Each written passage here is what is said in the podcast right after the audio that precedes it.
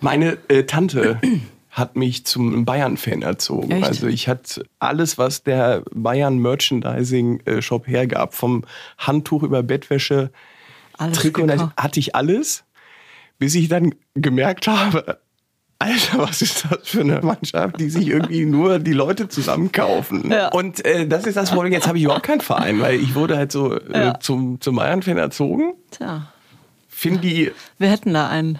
äh, ja, ja, ja.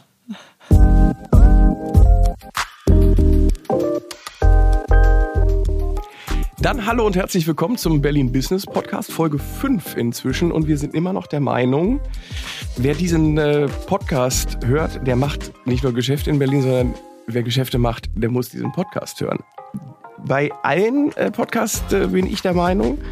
Und bei diesem ganz besonders, weil heute geht es erstens um eine tolle Erfolgsgeschichte. Zweitens geht es um äh, Bier und Fußball. Und drittens um die Frage, was hat das eigentlich alles mit dem Hauptstadtmarketing zu tun? Mein Name ist Lukas Breitenbach und ich freue mich, dass du heute hier bist, Katharina, und würde dich bitten, dich selber mal kurz vorzustellen. Wer bist du? Was machst du? Hallo, ich bin Katharina Kurz. Ich bin äh, Gründerin von Berlo. Wir sind eine Craft-Brauerei und mittlerweile auch Gastronomieunternehmen in Berlin und äh, bin jetzt auch äh, Neugründerin von Victoria Berlin beziehungsweise also eine Ausgründung ähm, des Frauenteams von Victoria, ähm, wo wir gucken wollen, dass wir den Frauenfußball in Berlin voranbringen. Super. Äh, apropos Fußball, auch mit dir würde ich ganz gerne mit einer kleinen Aufwärmübung äh, einsteigen. Das geht ganz einfach. Ich habe äh, ein paar Halbsätze, die ich anfange und ich würde dich einfach bitten, den Satz zu vervollständigen. Es ist äh, überschau Meine Lieblingsübung. überschaubar anspruchsvoll. ähm, erster Satz. Mein Bier trinke ich in Berlin am liebsten. Bei uns im Biergarten. An Berlin schätze ich. Die Offenheit und die Vielfalt. Im Team kann ich besser. Arbeiten und Spaß haben. Bei Berlo setzen wir beim Marketing vor allem auf. Überraschung und Neues. Überraschend ist für mich. okay, überraschend. Nein, ähm, wenn ich an Hauptstadtmarketing denke, denke ich an. Berlin Partner natürlich, Lukas. Ah, schön. Äh, Public-Private Partnership ist mir ein Begriff, weil. Weil äh, das das Modell von Berlin Partner ist und äh, ich dort im Private-Teil auch tatsächlich im Aufsichtsrat sitzen darf. Die wichtigste Frage, also vielen Dank erstmal, wir sind jetzt warm, würde ich sagen. ähm, die, naja, wichtigste nicht, aber eine ganz wichtige Frage haben wir schon geklärt. B-R-L-O spricht sich Berlo. Ho- Fast, fast richtig. Also ja, das ist eine Variante und die hauptgewählte Variante, aber wir sagen immer, ähm, man darf es eigentlich aussprechen, wie man möchte. Hauptsache das Bier schmeckt. Was kommt, was kommt am häufigsten bei rum? Äh, Birlo, viele denken auch, äh, das steht für Berlin Love. Also es ist wirklich äh, total spannend, was es für, für unterschiedliche Interpretationen gibt. Und es war auch immer so ein bisschen unser Konzept, dass es eben so ein bisschen ein Mysterium rund um diesen seltsam geschriebenen Namen gibt. Das ist übrigens der altslawische Ursprung des Namens Berlin. Weißt du, woher der Name kommt? Was äh, Ich meine, ich habe dich schon mal ganz früher in einem Ja, Vortrag ja. gehört und das hat irgendwas mit Schlamm zu tun. Äh, oder? Sumpfgebiet, Sumpfgebiet. ja. Knapp daneben ist auch vorbei, aber ich erinnere mich. Genau. Einfach, äh, aber musst du es noch häufig erklären? Ja, oder fragen? Also jeden Tag. Also wirklich. Ja. Es ist Wahnsinn. Das ist immer noch eine der meistgestellten Fragen. Ähm, aber das hat ja auch mit Marketing zu tun. Also es ist so ein Conversation Starter und ähm, dann ist man im Gespräch und danach vergisst man es auch nicht. Und dann kann der Fragende das auch äh, oder die Fragende den Freunden erzählen und genau. Du, du hast es, wenn ich mich jetzt richtig erinnere, 2014 äh, gegründet. Genau, 2014 war so die Anfangsidee. Ich würde sagen, so richtig auf die Berliner Landkarte sind wir gekommen 2016, 2017, als wir dann äh, unseren Standort am Gleisdreieck auch eröffnet haben. Okay, das sind jetzt aber dann seit fünf Jahren, wo du jeden Tag das erklären musst. Ja. Ärgerst du dich im, Hinter äh, im Nachhinein über diese Marketing-Idee, das ein bisschen als Mysterium zu lassen, oder? Nein, also ähm, man spult da natürlich äh, mittlerweile so ein bisschen seinen Text ab. Ähm, aber nein, das, äh, ich glaube, das war letztendlich immer noch. Also uns haben viele Leute haben gesagt, ihr seid verrückt, den Namen könnt ihr nicht nicht nehmen. Ähm, aber ich glaube, das war eine, eine, super Entscheidung im Nachhinein. Also ähm, ja. Du bist gebürtige Fränkin. Ja. Ähm, ich glaube, wenig Landschaftsstriche auf der Welt sind so bekannt für ihr Bier wie Franken. Fränkische Schweiz hat, glaube ich, die höchste äh, Privatbrauereiendichte der Welt. Genau, Franken so. hat die, die höchste Brauereidichte in Deutschland auch. Ja. Wieso gründet man eine Brauerei dann in Berlin? Also ist Franken einfach satt oder? Äh also zum einen wollte ich unbedingt in Berlin sein und leben ähm, und zum anderen äh, finde ich jetzt mal die fränkische Biertradition ausgenommen, ähm, ist so der deutsche Biermarkt in den letzten Jahrzehnten ganz schön langweilig geworden. Also es gab so einen wahnsinnigen, ähm, ein, ein Angleichen eigentlich an so einen Massengeschmack. Ähm, also die, die, die großen Biere sind eigentlich immer äh, ja, immer weniger kantig und eckig geworden. Also es ist alles irgendwie so ein, so ein bisschen so ein Einheitsbrei geworden. Und äh, ich fand so diese Craft-Beer-Bewegung ähm, im Ausland, in, in Australien, in den USA, fand ich super spannend und habe da so einen Spaß dran gehabt, irgendwie äh, verschiedene Biere zu probieren. Und es waren tolle Etiketten und, und Bierstile, von denen ich noch nie gehört hatte. Und dachte mir, Mensch, also das, dafür, dass wir in Deutschland so eine riesen Biertradition haben, ist das eigentlich ganz schön langweilig geworden. Und da ähm, stammte so die Idee her, so eine, eine coole kleine Biermarke irgendwann mal zu gründen. Und das hat sich ein bisschen verselbstständigt. Das jetzt aber auch so die große großen, vormals ganz unkantigen äh, Bierproduzenten jetzt aber auch alle anfangen mit so Craft-Sparten oder Craft-Produkten. Äh, Heftest du dir das äh, ans, ans Revers? Also insgesamt ist es gut, dass ähm, im Biermarkt mal wieder über was anderes gesprochen wird als über den Preis. Weil es gab auch einen unglaublichen Preiskampf und die Fernsehbiere, wie man immer so ein bisschen sagt, ähm, ja. haben sich immer mit äh, neuen niedrigen Kastenpreisen irgendwie äh, eine Schlacht geliefert. Und ähm, es geht mal wieder um, um Qualität des Bieres und um ein bisschen Storytelling auch dahinter. Und deswegen ist das auch okay, dass das die großen Brauereien auch machen, ähm, weil je mehr Leute auch mal so über andere Bierstile wie ein Pale Ale oder ein IPA erfahren, desto besser. Aber insgesamt geht es so beim Thema Craft Beer auch um Unabhängigkeit, um irgendwie einfach kleinere Brauereien, wo man, wo man auch die Leute dahinter kennt und um ganz viel Experimente. Und äh, ja, also ich glaube, das äh, kann gut nebeneinander existieren. Wenn man an Berlin und Berliner Bier denkt, würde ich jetzt mal sagen, also nach einer völlig unrepräsentativen Umfrage, die ich durchgeführt habe, kommt bei vielen allerdings wirklich noch so Schultheiß und äh, Jubi mhm. äh, ins, äh, ist so die erste Assoziation. Mhm. Ihr seid aber inzwischen auch in 15 Ländern äh, vertreten als Berliner Bier. Wie würdest du sagen, wie lange dauert es noch bis, äh, bis Weltherrschaft? Ihr, bis, bis ihr den die, die Berliner, den Berliner Biermarkt aufgesaugt haben. ja, also wir, wir exportieren tatsächlich so ein bisschen und spielen da ähm, so im, im Modern Craft Segment eine Rolle, würde ich sagen. Ja, also schon bei diesen Bierspezialitäten. Und äh, ich finde, ist total toll, dass wir irgendwie insgesamt auch mit vielen anderen tollen kleinen Brauereien hier in Berlin den, den Biermarkt wieder ein bisschen aufmischen. Ähm, ich meine, ein Beispiel ist die Berliner Weiße. Ne? Das ist der Bierstil aus Berlin.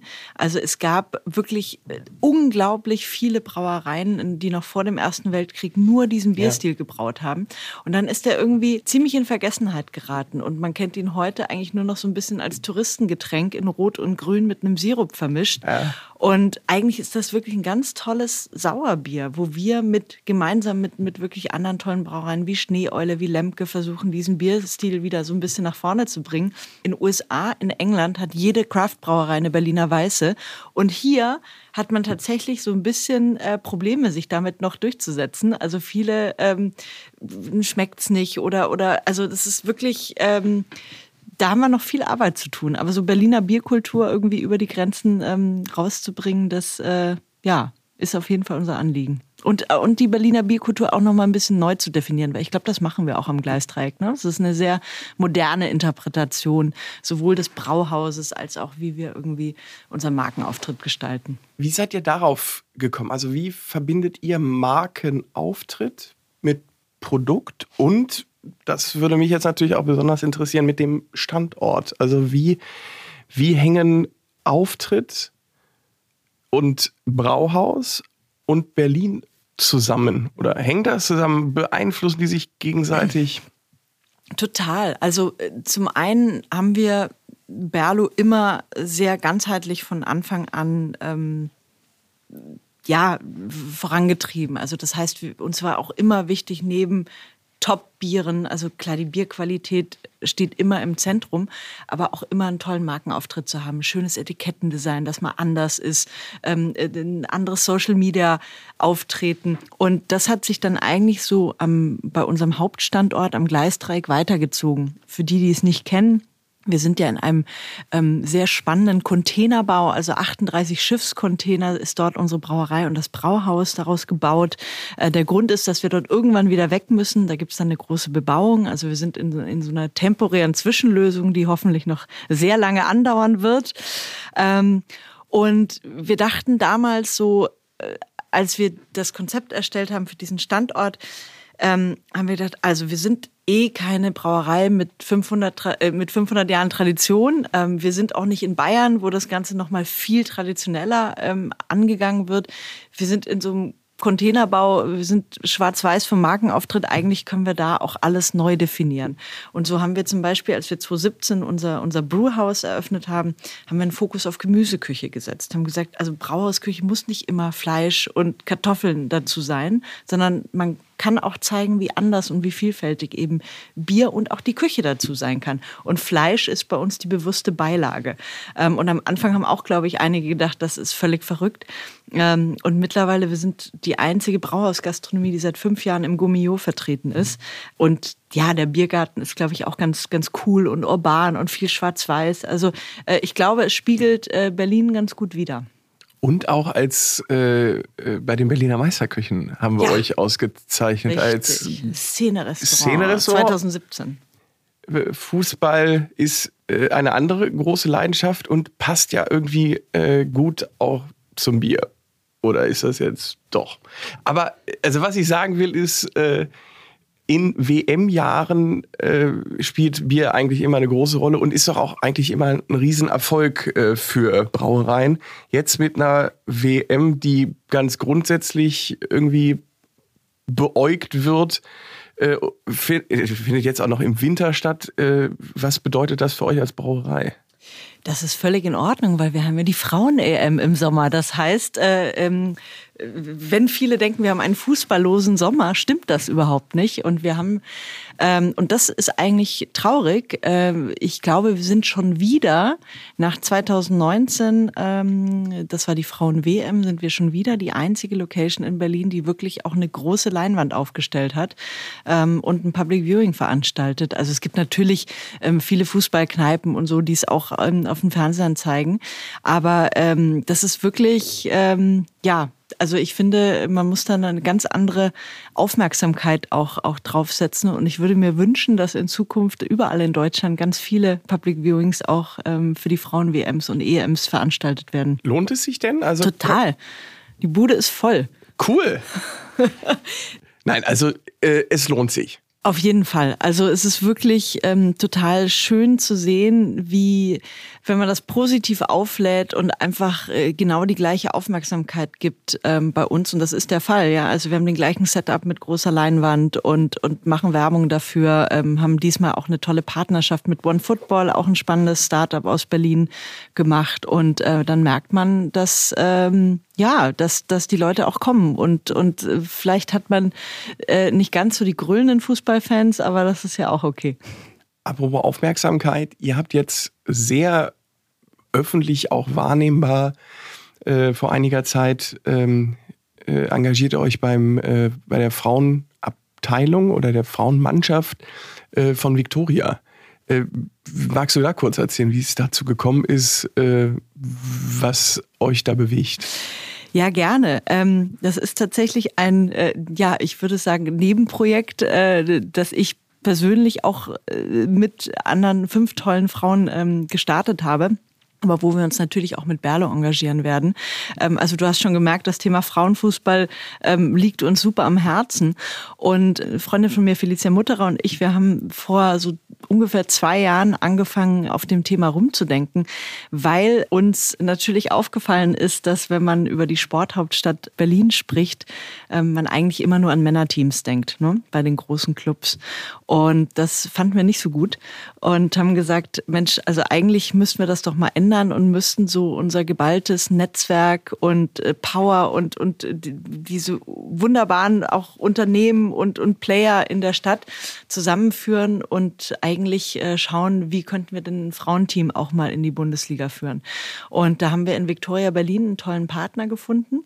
Ähm, das heißt, wir haben zu sechs, also es sind noch viele andere Mitstreiterinnen dabei, Tanja Wielgos, die Verena Pauster, Ariane Hingst, ehemalige Weltmeisterin und unsere operative Geschäftsführerin, die Lisa Savera. Und äh, wir konnten Victoria tatsächlich überzeugen, dass wir den, den Frauenbereich, also das, das erste Frauenteam quasi ausgründen und übernehmen und selbstständig dann jetzt weiterführen. Und die Idee ist, dass wir das wirklich mit einem tollen Netzwerk auch an Investorinnen machen. Ähm, da sind wir gerade dabei. Und ja, am 28. August ist das erste Heimspiel gegen Union. Das wird gleich mal ein Knaller. Derby. Genau. Äh, jetzt sind ja Potsdam und Wolfsburg für den Frauenfußball das, was äh, Schulteis und Jobi fürs Bier in Berlin ist. Wie lange dauert es denn, bis auch da die Vorherrschaft dieser beiden Mannschaften, an die, also die man, an die man schnell denkt, äh, bis die gebrochen ist und bis äh, äh, Victoria um die erste Meisterschaft spielt. Habt also ihr euch unser, Ziel gesetzt? Ja, unser Ziel ist tatsächlich, dass wir das binnen fünf Jahren schaffen. Das ist äh, auf jeden Fall ambitioniert, aber ich glaube, wir können das schaffen und müssen jetzt natürlich sportlich äh, auch erstmal liefern. Der erste Presseaufschlag hat auf jeden Fall funktioniert, aber jetzt müssen wir uns erstmal da fokussieren und gucken, ähm, dass wir da sportlich natürlich auf der super Vorarbeit des Vereins ähm, aufsetzen und da weitermachen, das tolle Stadion in Lichterfelde auch voll machen und irgendwie ganz viele Leute dafür begeistern. Und das Schöne ist, dass uns wirklich so viele Menschen auch geschrieben haben, die gesagt haben, Mensch, ich bin eigentlich kein Fußballfan, aber das finde ich total super und ich komme mit ins Stadion. Und ähm, ich glaube, also das wird so das, das Geheimnis sein, dass wir hoffentlich schaffen, viele Fußballfans natürlich auch äh, zu sagen, Mensch, okay, das finde ich super und schaue ich mir mal an, aber auch viele andere vielleicht, die, die vorher noch keinen Fußball mit Frauen geguckt haben, einfach dazu zu bewegen, da mal vorbeizuschauen und mitzufiebern.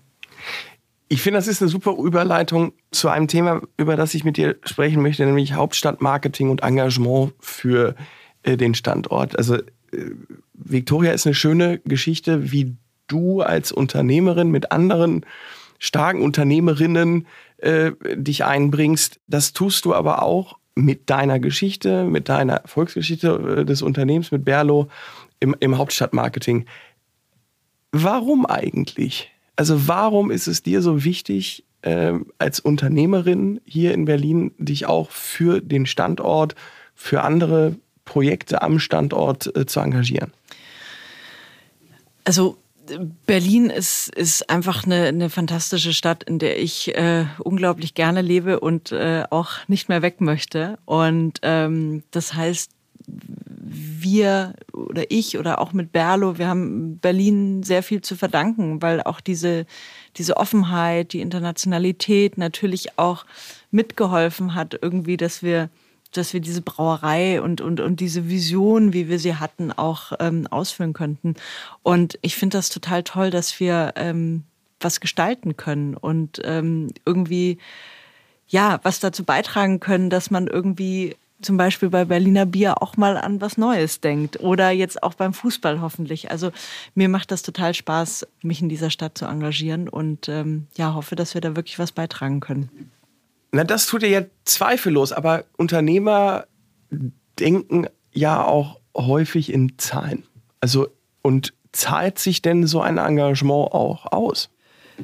Ähm, also äh, natürlich denkt man auch in Zahlen, aber Zahlen sind ja nicht alles. Also äh, Leidenschaft und Herz äh, gehört auf jeden Fall auch äh, dazu. Und für mich ist so ein Engagement auch persönlich einfach total erfüllend und bereichernd. Und gleichzeitig bin ich aber überzeugt davon, dass sich das auch auszahlen wird, weil wir sind zum Beispiel bei Victoria auch ganz klar angetreten, ähm, dass das auch wirtschaftlich funktionieren soll. Weil ich glaube, oft, wenn man irgendwie ans Thema Frauensport oder Frauenfußball auch denkt, dann, dann ähm, ist das eher so eine, äh, sagen wir mal, jetzt nicht im Profibereich, aber dann ist das eher so ein bisschen so eine Charity-Nummer.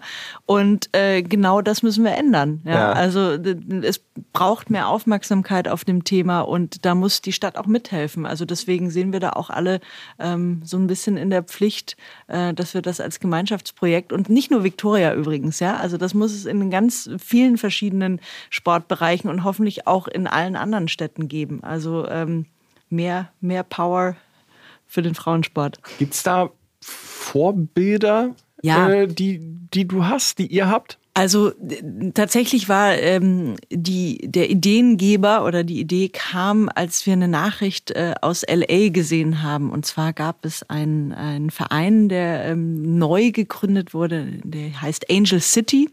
Und das war eben auch ein Verein, der von Natalie Portman unter anderem, Serena Williams, also so eine ganz tolle Mischung aus Silicon Valley, ähm, Sport, Hollywood, äh, wurde gesagt, dass, ah, genau so. Also einfach ein riesen cooles Netzwerk, das sich da dahinter setzt. Und das war so ein bisschen äh, der Impulsgeber, dass wir gesagt haben, genau das können wir doch eigentlich mit äh, den tollen Menschen und Unternehmen aus Berlin auch machen. Auch Fußball. Genau, genau. Ah. Es war auch ein Fußballclub. Ja, das äh, war tatsächlich eine Neugründung und ähm, in den USA ist das ein bisschen anders. Äh, da kann man sich einfach die Lizenz kaufen und spielt dann irgendwie in der ersten Liga. Das geht in Deutschland nicht. Ähm, bei, bei einer neuen Gründung müsste man wirklich in der Kreisklasse anfangen. Und ähm, da es uns schon auch darum ging, auch das, das Momentum so ein bisschen abzufangen, haben wir eben dann Victoria in der Regionalliga quasi übernommen. Das heißt, ich glaube, die fünf Jahre sind realistisch. Schöne Idee. Wenn du in die Zukunft guckst, wo siehst du denn, also in fünf Jahren wissen wir, äh, spielt Viktoria also um die deutsche Fußballmeisterschaft. wo siehst du denn das Hauptstadtmarketing in fünf Jahren? Was müsste da noch passieren? Was ist der, der Ruf äh, Berlins in fünf Jahren? Wie sieht der aus? Ja, Berlin hat sich ja schon sehr gewandelt, ne? So von der ähm, arm aber sexy äh, Zeit hin zu, äh, wir haben eine wahnsinnig spannende äh, gastronomische Szene. Also viele kommen mittlerweile, viele Touristen kommen mittlerweile auch wegen, wegen dem Essen, wegen der gastronomischen Kultur her. Ähm, die liegt natürlich jetzt ein bisschen gebeutelt äh, nach zwei Jahren äh, Corona und jetzt äh, Fachkräftemangel gerade am Boden und muss sich so ein bisschen wieder berappeln. Aber da bin ich total zuversichtlich. Und hin zu, wir haben mittlerweile wirklich tolle Neugründungen, Startups. Und ja, also ich glaube, es, es ist also es hat sich wahnsinnig gewandelt und ich glaube, wir müssen diese Stärken ähm, im Hauptstadtmarketing noch viel mehr ausspielen. Also äh, noch, noch selbstbewusster werden ähm, in Berlin. Und ähm, ja, also ich finde es total spannend, was in der Stadt passiert. Wenn du dir eine Stärke raussuchen müsstest, würdest, dürftest, was wäre da die Stärke, also die, die, die exportfähigste Stärke Berlins? Schon das Thema Freiheit, finde ich immer ja, noch. Und ich ja. hoffe, dass das so bleibt. Ähm, klar kann es nicht mehr ganz so wild irgendwie sein wie vielleicht äh, Anfang der 2000er. Also es ist auch, ne, das ist ja auch ein Wandel, der, der und vielleicht ein Teil Professionalisierung, der auch damit einhergeht. Aber ähm, das muss sich Berlin auf jeden Fall erhalten. Wir sind alle nicht, äh, nicht jünger geworden in der Zeit. Natürlich ändert sich das, aber okay. Ich danke dir äh, ganz herzlich, Katharina, für deine Erfolgsgeschichte, für dein Engagement und äh, freue mich darauf, äh, auf viele weitere spannende Projekte mit dir und mit unserem Hauptstadtmarketing. Danke, Lukas.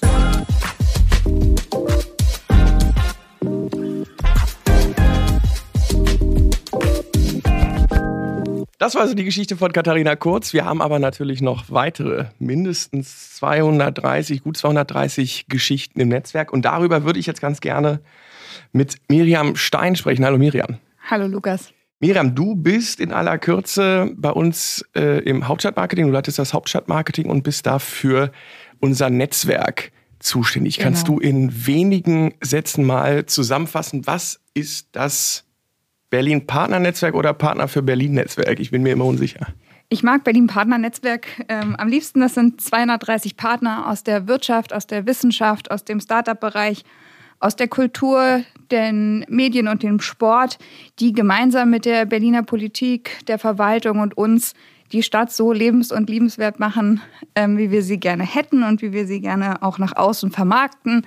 Die kommen aus allen Bereichen der Wirtschaft, zeigen ganz guten Querschnitt aus allen ähm, Clustern und jeder hat seine eigene Geschichte, seine Erfolgsgeschichte in Berlin, die er mit uns nach außen trägt. Katharina hat gesagt, sie ist von, also in meinen eigenen Worten, sie ist von Berlin so reich belohnt worden, dass sie gerne was zurückgeben will. Ist das auch so die Motivation der anderen Partner oder warum sind die im, im Netzwerk? Sind das alles gute Menschen oder was, was haben die davon, bei uns äh, Mitglied zu sein, Mitglied in unserem Netzwerk zu sein? Das sind ganz unterschiedliche Gründe. Also einerseits wollen die Unternehmen gerne der Stadt was zurückgeben, weil sie sich hier am Standort wohlfühlen. Zum anderen wollen sie aber auch noch verstärkter nach außen tragen, was sie mit der Stadt identifiziert. Also was sie in äh, Berlin erreicht haben, was sie erleben, was äh, ihr Erfolg ist, um auch andere Unternehmen äh, für die Stadt zu begeistern. Und ähm, ja, da gibt es, wie gesagt, also 230 Partner, 230 unterschiedliche Beweggründe, warum die im Netzwerk mit dabei sind. Was ist so dieses Jahr oder im nächsten Jahr geplant? Wir haben jetzt zwei wahnsinnig anstrengende Jahre hinter uns für die Stadt, für uns als Unternehmen, aber auch alle Partnerunternehmen so langsam geht es irgendwie wieder los. Worauf freut ihr euch gerade eigentlich so am meisten? Ja, also jetzt ist ja gerade so ein bisschen ähm, Sommerpause und wir bereiten gerade ähm, vor die Auszeichnung der Berliner Meisterköche im Herbst 2022. Ein Format, was die Gastronomie äh, in den Vordergrund stellt und den Foodbereich Berlins repräsentiert. Und da gibt es wieder eine, in diesem Jahr wieder eine große Preisverleihungsveranstaltung im November, die wir vorbereiten, zu der natürlich auch unsere Partner eingeladen äh, sind, auch äh, Berliner Politik, der Foodbereich und äh, viele weitere kleinere Veranstaltungen, die wir umsetzen, die ähm, im Herbst und im Winter auf uns warten. Wenn ich jetzt gerne mitmachen möchte, oder anders gefragt, kann das eigentlich jeder? Also kann jeder Mitglied werden oder gibt es da Hürden? Grundsätzlich kann jeder Mitglied werden, der Berlin genauso toll findet wie wir und der sich hier wohlfühlt. Und da gehen wir gerne in die Gespräche, freuen uns, wenn sich Unternehmen, wissenschaftliche Einrichtungen, Startups bei uns melden. Am einfachsten mit einer kurzen E-Mail und dann nehmen wir Kontakt auf und besprechen mit den ähm, Unternehmen oder Einri wissenschaftlichen Einrichtungen, wie sie im Netzwerk dabei sein können, was sie davon haben und wie sie sich einbringen können. Auch diese Links gibt es natürlich wie immer in unserer Linksammlung. Meisterkoch-Gala im November, freuen wir uns sehr drauf, ist in Berlin. Sind wir eigentlich auch wieder auf Klassenfahrt unterwegs? Sind wir unterwegs in der Welt? Selbstverständlich. Also wir waren ja gerade ähm, anlässlich des Städtepartnerschaftsjubiläums in Paris und etwas Ähnliches steht an im Oktober anlässlich Tag der deutschen Einheit in Budapest. Auch dort sind wir mit einem Berlin-Event ähm, unterwegs, nehmen auch wieder Berlin-Partner Unternehmen Huckepack, die sich dort präsentieren und zeigen, ähm, wie die Stadt der Freiheit, Vielfalt, Weltoffenheit ähm, ja, sich darstellt und sich präsentiert. Super werden Sie Berlin-Partner. Melden Sie sich gerne bei unseren Kolleginnen und Kollegen im Netzwerk, weil das war es dann auch schon wieder unsere fünfte Folge des Berlin Business Podcast. Vielen Dank, Miriam. Und Vielen wir sehen Dank. uns spätestens im November zur Meisterkoch-Gala. Da freue ich mich drauf. Vielen Dank auch dir. Abonnieren Sie uns, denn wir kommen bestimmt wieder. Nämlich jeden zweiten Mittwoch im Monat. Und das wäre das nächste Mal der 14.9. Bis dahin vertreiben Sie sich gerne die Zeit mit unseren vorhergegangenen Folgen, zum Beispiel zum Thema Quick Commerce mit Gettier. Zu Gast war auch Marco Vogt, der Gründer des Green Tech Festivals und, und, und. Mein Name ist Lukas Breitenbach. Wir hören uns wieder. Bis dahin, auf Wiederhören.